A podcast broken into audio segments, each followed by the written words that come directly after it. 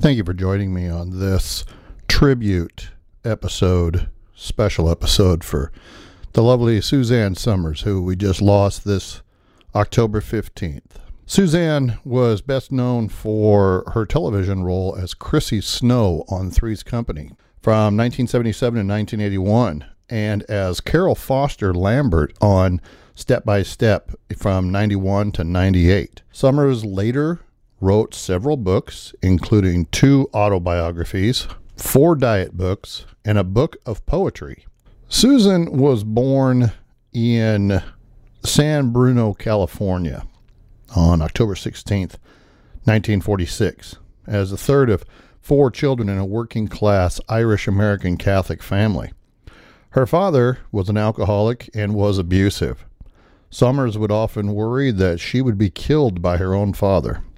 Somers also had trouble with her schoolwork due to dyslexia and her father's all night rages, then she would actually fall asleep during class. When she was 17, her father ripped off her prom dress and told her that she was nothing. She responded by hitting him in the head with a tennis racket. Good for her. In 1965, she found out she was pregnant. She married her child's father, Bruce Sommers, at the age of 19. Her situation led to low self esteem, and she was arrested for check fraud and had her car impounded. After divorcing in 68 to support herself, Somers worked as a prize model on the Anniversary Game, show hosted by Alan Hamel. Although he was already married, they began dating and she had an affair with him that led to an abortion. They were then married in 1977. Somers began acting in small roles during the late 60s and early 70s, including on a variety of talk shows promoting her book of poetry and bit parts in movies such as The Blonde in The White Thunderbird in American Graffiti.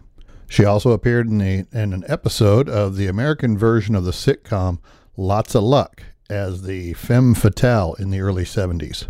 She appeared on the Rockford Files in 74. She played a passenger on the first episode of The Love Boat, as well as making guest appearance in a 1976 episode of One Day at a Time. She had a guest starring role in The Six Million Dollar Man in 1977. And also in 77, she was a celebrity panelist on Match Game and appeared with her, ha- with her husband, Alan Hamel, on Tattletales. ABC then was casting Three's Company, and Somers was suggested by ABC President Fred Silverman, who had seen her in an initial appearance on The Tonight Show. Silverman hired her the day before the taping of the third and final pilot commenced. Somers portrayed Chrissy Snow, who exemplified many blonde stereotypes and was employed as an office secretary. At first, Suzanne made only $3,500 per week from the show. The series co starred John Ritter and Joyce DeWitt in a comedy about two single women living with a single man who pretended to be gay in order to bypass the landlord's policy of prohibiting single men sharing an apartment with single women. When Three's Company began its fifth season in 1980, Somers demanded a salary raise from 30,000 an episode to 150,000 per episode. That was to match the compensation that John Ritter was making as well as 10% of the show's profits.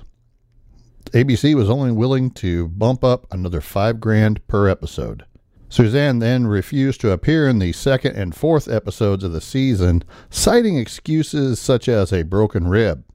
She finished the remaining season on her contract. However, the role was decreased to only 60 seconds per episode, with her character only appearing in the episode's closing tag, in which Chrissy calls the apartment from her parents' home.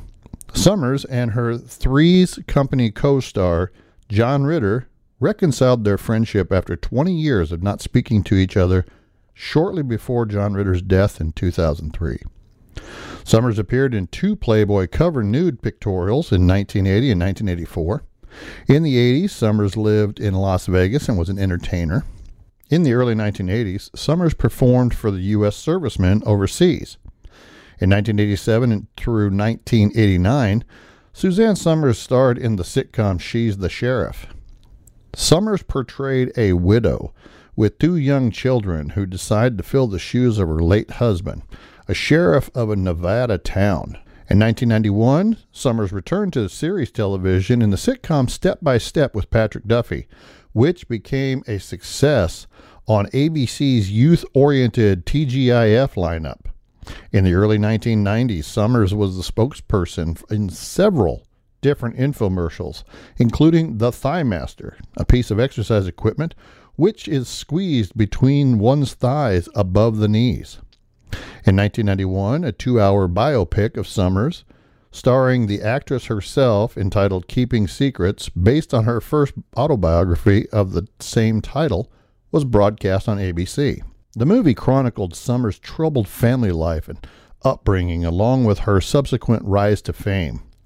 In 1994, Somers launched a daytime talk show titled Suzanne Somers, which lasted one season. Step by Step concluded in the 2000s. Somers appeared on the Home Shopping Network for more than 25 hours per month selling household items. Somers received Patriotic Civilian Service Award for past USO tour performances. In the summer of 2005, Somers made her Broadway debut in a one woman show called The Blonde in the Thunderbird, a collection of stories about her life and her career. In 2012, Somers began an online talk show, Suzanne Somers Breaking Through. Three of the episodes featured a reunion and reconciliation with former Three's Company co star Joyce DeWitt. The two had not seen or spoken with each other in 31 years. Somers and DeWitt briefly discussed John Ritter and how they were both glad that they had spoken with him shortly before his death. In the fall of 2012, The Suzanne Show hosted by Somers, aired a 13 episode season on Lifetime. In 2015, Somers was announced as one of the stars participating in Dances with the Stars. Also in 2015, Somers starred in Suzanne Sizzles at the Westgate in Las Vegas. Somers had hyperplasia, I'm not sure what that is, in, in her 20s and skin cancer in her 30s. In April 2000, Somers was diagnosed with stage 2 breast cancer. In 2021, Somers was photographed leaving a plastic surgery clinic. She later admitted to having liposuction on her upper back and hips. In 2020, Somers fractured her hip when she jumped out of a private tram to her house. In July 2023, her cancer had returned. Somers died at her home in Palm Springs, California on October 15, 2023, the day before her 77th birthday. Rest well, Susan. Thanks for the memories. Learning about you in this little bio, I realize you never really had it real easy. So rest well. Thanks for joining me.